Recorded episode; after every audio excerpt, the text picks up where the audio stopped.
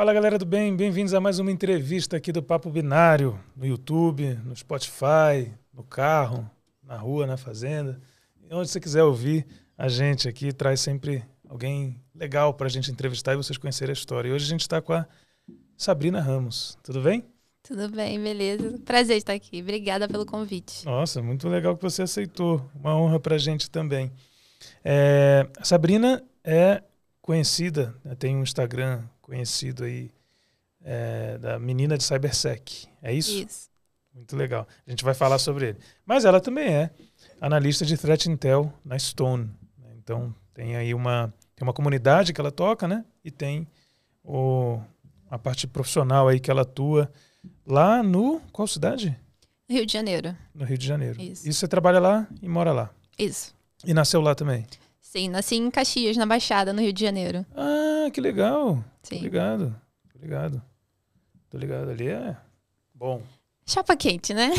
Olha, eu. eu Pode falar a verdade. É, não, o Rio de Janeiro todo é meio, né, assim, complicado, mas é, Caxias, assim, eu tenho umas lembranças muito legais, assim, de lá. Tem muita, tem muita área muito verde, né, Sim, Caxias mas é a- gigantesco. saindo ali do, do centro e tal. Sim.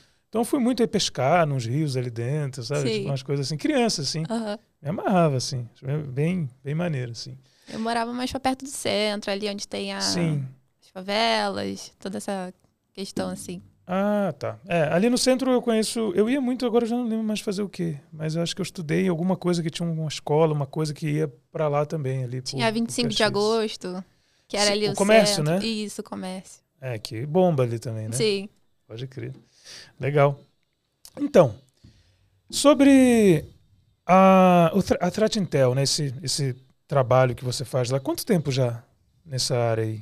De Threat Intelligence, eu devo ter um ano e pouquinho. De segurança da informação são três anos Uau. trabalhando com segurança. E você começou em, em, tipo assim, ensino médio, faculdade, coisas já relacionadas à tecnologia? Você estudou por conta? Como é que foi essa história? É um surto coletivo que eu falo sempre.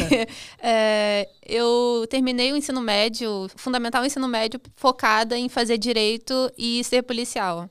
Pensa Opa! só, morando no Rio de Janeiro, zero amor à vida. É uma baita ser decisão, policial, né? decisão delicada, né? Pois é. E aí eu não tive tanto incentivo para trabalhar com tecnologia, foi sempre muito voltado, ah, você vai ser professora, vai ser advogada. E na minha cabeça ser policial. Então o incentivo foi sempre nessa vertente mais é, de humanas, né, que a gente fala. Uhum. E ali no terceiro ano de direito, eu entrei para a faculdade de direito, de fato, bacharel em direito. Ali na metade do curso eu vi que não era o que eu queria, que eu não queria advogar, que eu não queria ficar em tribunal correndo atrás de cliente e porta de cadeia, nada disso. É, mas resolvi terminar a faculdade mesmo assim. Então eu Terminou? conciliei, conciliei o bacharel de direito com os estudos de tecnologia por conta. Então, Parabéns. comecei a estudar desenvolvimento, tecnologia, toda essa parte assim, e o meu foco era trabalhar com desenvolvimento. Então, coloquei isso na minha cabeça e fui conciliando os estudos. Você queria programar, Sim, queria ser é, programadora back-end. trabalhar programando. Já programava, mas queria trabalhar com isso. Sim. E aí surgiu a oportunidade de trabalhar em segurança da informação na Stone também. Ah, que legal. E aí a- o objetivo era que eu entrasse para fazer uma parte de automatização e desenvolvimento dentro do setor de segurança. Entendi. Na programando parte de fraude, programando. para segurança. Isso, Tá. para automatizar alguns processos de fraude, né? Que a minha especialidade, entre aspas, digamos assim, é combate e prevenção à fraude. Tá. Então, eu entrei no setor de fraudes e o meu objetivo seria automatizar algumas tarefas do time, Uhum. que ainda era muito manual. Então, a gente fazia análise de documento, na mão mesmo, é, cadastro de cliente, tudo muito manual. E aí, o objetivo era fazer a automatização dessa- desses processos. Entendi. Ah, se você está combatendo né, e prevenindo fraude, você realizou o sonho de ser policial também, né? Sim. É, é a mesma. né? Sim. É, é, fica no, no sangue, né? Tipo, hoje eu vejo alguns, alguns retratos assim. Então, antes de vir para a área de tecnologia e de segurança, eu trabalhei com o público. Uhum. Eu trabalhei no McDonald's. Acho que pouca gente sabe disso. Trabalhei um ano no McDonald's, depois Uau. trabalhei na Riachuelo. E lá na Riachuelo a gente tinha a parte de crédito, né? Então, Sim. a gente fazia cadastro do cliente. A, a gente, eu era a pessoa chata que te oferecia cartão. Pra você ter o desconto pra Ah. comprar sua roupa. Tô ligado. Eu tô era essa ligado. chata. E lá a gente pegava muito documento falso. Então, a- via assinatura, verificava a documentação. Então, ali eu já comecei a pegar um pouco dessa maldade em questão à fraude. Entendi. Você foi vendo que existe fraude, de como Sim. funciona nessa forma. Sabe o que fizeram o meu uma vez? Eu, eu, eu tava na, na, na Bahia e, sei lá, acho que eu perdi a carteira. Quando eu voltei pro, pro Rio de Janeiro, em algum momento apareceu um cartão de uma loja. Eu não lembro se era qual loja que era, mas era essas lojas de departamento, assim. né? Sim. E, e aí começaram a chegar as faturas, assim. E a pessoa comprando roupa, sei lá, co- Acontece. coisas na loja, né? Sim. Nossa, mas como fizeram um cartão assim? Possivelmente, talvez num esquema desse, né? É, Sim. pegou meus documentos, levou, e aí a pessoa que faz o cartão fez. Sim, sei lá, e- sem olhar e direito. Pra você ver, assim, essas lojas de roupa, a gente não tem tanta questão de segurança. Hoje já tem o chip no cartão. Mas na época que eu trabalhava, era a tarjeta só do cartão. Você passava o cartão e Ah, assinava. Nossa. Então aí- era muito tranquilo. Falsificava Sim. o teu documento, ia lá, assinava e fazia um milhão de compras. Nossa. Não precisava de tanta comprovação de renda, o que você falava era verdade. Fazia ali uma busca no seu CPF e pronto, você tinha um cartão. Então Uhum. isso acontecia muito. Entendi. Bom, você tem uma história, então, profissional muito legal, né? De, de transição também, Sim. mas ainda né, se manteve aí no na, na co- combate e prevenção à fraude, né? Uma Sim. coisa legal. Fiquei que na não- mesma linha. É, não saiu isso da, da, da essência ali. Mas nesse todo esse caminho aí, onde é que entrou a menina de Cybersec? Quando que você resolveu compartilhar alguma coisa e o que, que é isso que você está compartilhando com as pessoas hoje através dessa comunidade? Show. É, Como começou? Começou no LinkedIn, né? Uhum. Eu não era aquela pessoa que publica fanfic no LinkedIn, não sou, tá, gente? Uhum. eu, quando eu comecei a estudar por conta, eu sentia necessidade de compartilhar o que eu estava estudando. Até para não, para ter al- alguma companhia para estudar, para ter uma troca de, de ideia, porque no começo eu não tinha dinheiro para investir, então eu não investia, não podia investir em certificação, em curso muito caro. Então eu procurava muito tudo que era gratuito. Então, se eu encontrava algum treinamento gratuito, um curso gratuito, eu estava compartilhando no LinkedIn. Olha, galera, estou estudando isso daqui, tirei esse certificado aqui, foi gratuito, e compartilhava com o pessoal. Só que aí depois eu fui ver, tinha muita gente me seguindo, tipo, do nada, chegava um monte de gente lá me seguindo. Hoje, tipo, tem 11 mil seguidores. Eu não sei o que, que essa galera tá fazendo lá, mas eles estão lá, No LinkedIn. no isso. LinkedIn. E no LinkedIn você não usa a menina de Cybersec, você usa Sabrina Ramos, né? Hoje eu Os já dois. uso. Ah, você botou. Hoje eu já Tá, uso. Entendi. Mas eh, nesse momento ainda não tinha essa comunidade. Não, Era Sabrina Ramos, sim. só que você estava entregando conteúdo. E o que, que você falava, assim? O que, que, que gerou tanta gente te seguindo? Qual que era o... É, Eu, eu acredito que foi a forma que eu abordei a minha entrada em segurança. Ah, que legal. Porque Entendi. Pelo, quando eu comecei a, a fazer esses posts, a fazer essa- esse compartilhamento, eu não via tantas pessoas fazendo isso. Tá. Hoje, se você reparar, já é mais, mais popular. Se você Tem pegar vários links de curso e fazer um, sei lá, um PDF, juntar e compartilhar com a galera, isso é mais comum Ah, hoje. Sim, certo. Eu vejo mais. Tipo assim, aqui uma série de cursos gratuitos para entrar na área de Isso. segurança, por exemplo. Entrando em segurança, faz esse curso aqui, aí vinha uma lista de curso. Tá. E eu fazia isso, então eu fazia tipo, na minha, sei lá, no máximo da minha honestidade. Olha, gente, eu tô aprendendo aqui Splunk, quando eu fiz um curso de Splunk. Então, fundamentos do Splunk, eu ia lá e compartilhava. Tipo, Porque você fez sim, e porque gostou. eu fiz o que eu entendi, aí eu Uhum. escrevia lá um textinho e falava, olha, entendi isso, é aplicável dessa Mas que forma. incrível E isso. compartilhava, assim. Sim. E eu, eu não sei de onde que eu tirei isso. Acho que eu fazia isso muito no Facebook, porque eu sempre participei de comunidade, de grupo. Uhum. É, eu falo que eu jogo LOL. Que bom. É uma vergonha, detesto que eu fale isso. Porque LOL é um jogo, sei lá, a galera zoa muito, né, quem joga LOL, que é a galera revoltadinha, que fica na frente do computador. É uma comunidade meio tóxica. Ah, é? Não sabia. É.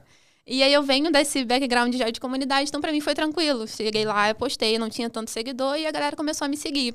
Tá. E Ou seja, aí- você estava meio já, tipo assim, acostumada de como Sim. uma comunidade funciona por conta do LoL. Isso. Tá. E eu- entendi também que por conta disso meu perfil seria um pouco mais atrativo para os recrutadores, né? Então eu tô ali expondo o meu conhecimento, o que eu sei. Então isso de alguma forma auxiliaria no meu trabalho.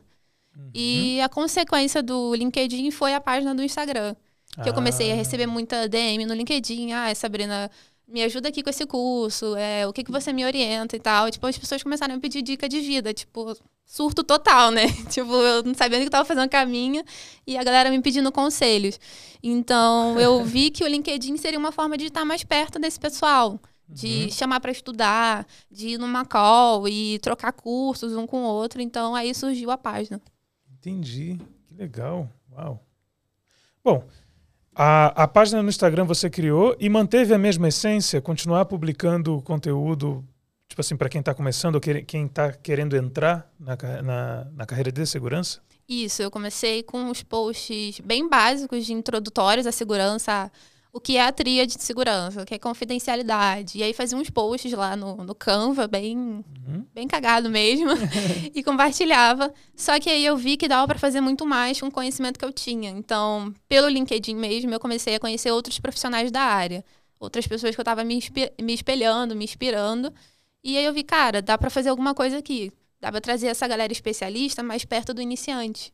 E aí que veio a ideia do Discord com isso. E aí eu comecei as lives. Ah, então. Você fez uma coisa que você chamou, né? Um pessoal e trocou ideia Sim. ali. Ao vivo, fez live, né? Isso, porque na área de segurança eu vi dessa forma, né? Tem muito essa distância, a gente tem, a gente vive muito em panela, em muito grupo. Então, se eu me identifico com você, eu vou me fechar só com você, eu não vou me abrir tanto pro resto da galera. E aí eu vi que existia essa possibilidade de eu trazer o especialista, você, o falando mente binária, tipo, o cara tem um site, o cara tem um curso, treinamento, para mais perto do iniciante que está começando na área, para ele entender qual é o seu trabalho, o que, que você faz, por que, que seria interessante eu atuar nessa área? Porque, convenhamos, segurança da informação é, é uma área gigantesca, tem muitas microcélulas, né? Então, tem Sim. muitas formas de atuação.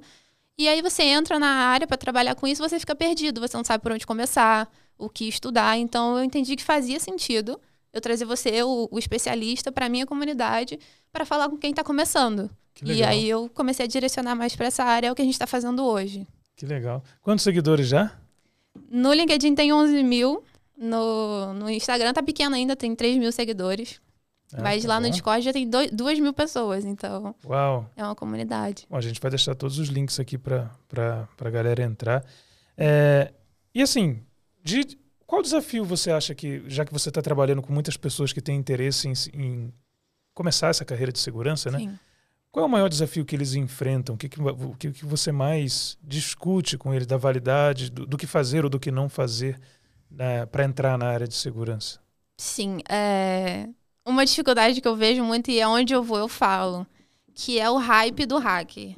Que é a galera que vende curso, se torne hacker em uma semana, se torne hacker em tantos meses. Não dá para se tornar hacker em uma semana. Pelo amor de Deus, não dá. Não dá pra fazer nada. eu semana. não sou hacker trabalhando com segurança, entendeu?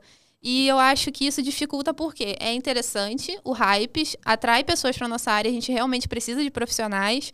Só que, assim, ao mesmo tempo, coloca um obstáculo na frente dessas pessoas. Uhum. Que elas não entendem que elas só podem ser aquilo, ou ela já entra na área pensando que vai ganhar muito dinheiro só por ser hacker, que o único interesse vai ser aquele dali, e não vê que existe, tipo, uma gama de, de, de oportunidades, de possibilidades. Sim. De formas de começar, por exemplo, que é o que eu falo muito, existe N formas de começar na área de segurança. Não existe só um manual super certinho que você vai seguir e vai dar tudo certo, uhum. entendeu? Sim.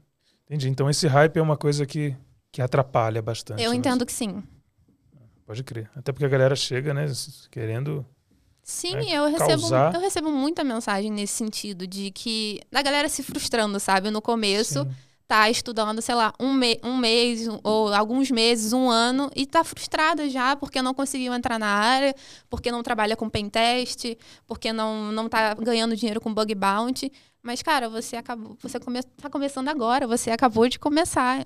É, baixa um pouquinho as suas expectativas uhum. e foca no seu estudo, foca nas bases. A gente fala muito disso lá na comunidade. As bases é redes, redes de computadores, sistemas operacionais. A pessoa quer começar já hackeando.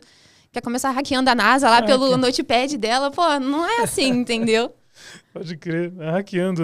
Nossa, mano. O Windows dá um, dá, um, dá um problema, assim. Às vezes a pessoa não sabe resolver ainda, né? Como é que vai fazer Exatamente. coisas mais, mais avançadas? Não, faz todo sentido. Acho que esse hype atrapalha mesmo. E tem uma. É, um desperdício né, de energia, porque, como você falou, são muitas áreas Sim. que a pessoa pode escolher e trabalhar qualquer uma dessas áreas. Né? Threat Intel ainda, Cint, sei lá, Routine, né? uma série de coisas. Não necessariamente ela precisa hackear para poder trabalhar com segurança, né? É, e gente, eu tenho até amigos do Offensive, tá? Eu, eu, eu é lógico, todo mundo Não convive, tem preconceito, né? só Sim. que eu, eu entendo que o gap maior hoje é de gente defendendo. A gente está levando muita porrada. O número de ataques não para de crescer. O número de fraude, tipo, fraude do tempo da, da, nossa avó, ainda funcionam hoje. Sim. Porque não tem gente com a expertise de defender, a inteligência de defender. Sim. Não, a galera ainda manda dinheiro pro astronauta nigeriano que foi pro espaço. É. Há 20 anos atrás e não voltou ainda. Exatamente. Total. Sabrina, muito legal. Obrigado por esse papo. Nossa, acho, eu que agradeço. Acho que foi, foi bem legal, bem esclarecedor para todo mundo entender que tem outras áreas e quem estiver começando já sabe, né? Pega as dicas da Sabrina aqui e segue ela nas redes também. A gente ficou, quando a gente encontrou, né, para para te chamar, a gente procurou, a gente viu, né, todo o conteúdo que você fazia lá e tal. Os posts no Instagram são muito legais, parabéns. Obrigada. Valeu. Então é isso, gente. Essa é a entrevista com a Sabrina Ramos, a menina de CyberSec. Espero que você tenha curtido, espero que sirva de inspiração. Né? Se você já é da área, manda para alguém que não é ainda porque a Sabrina com certeza consegue ajudar. Beleza? Até a próxima então e tchau.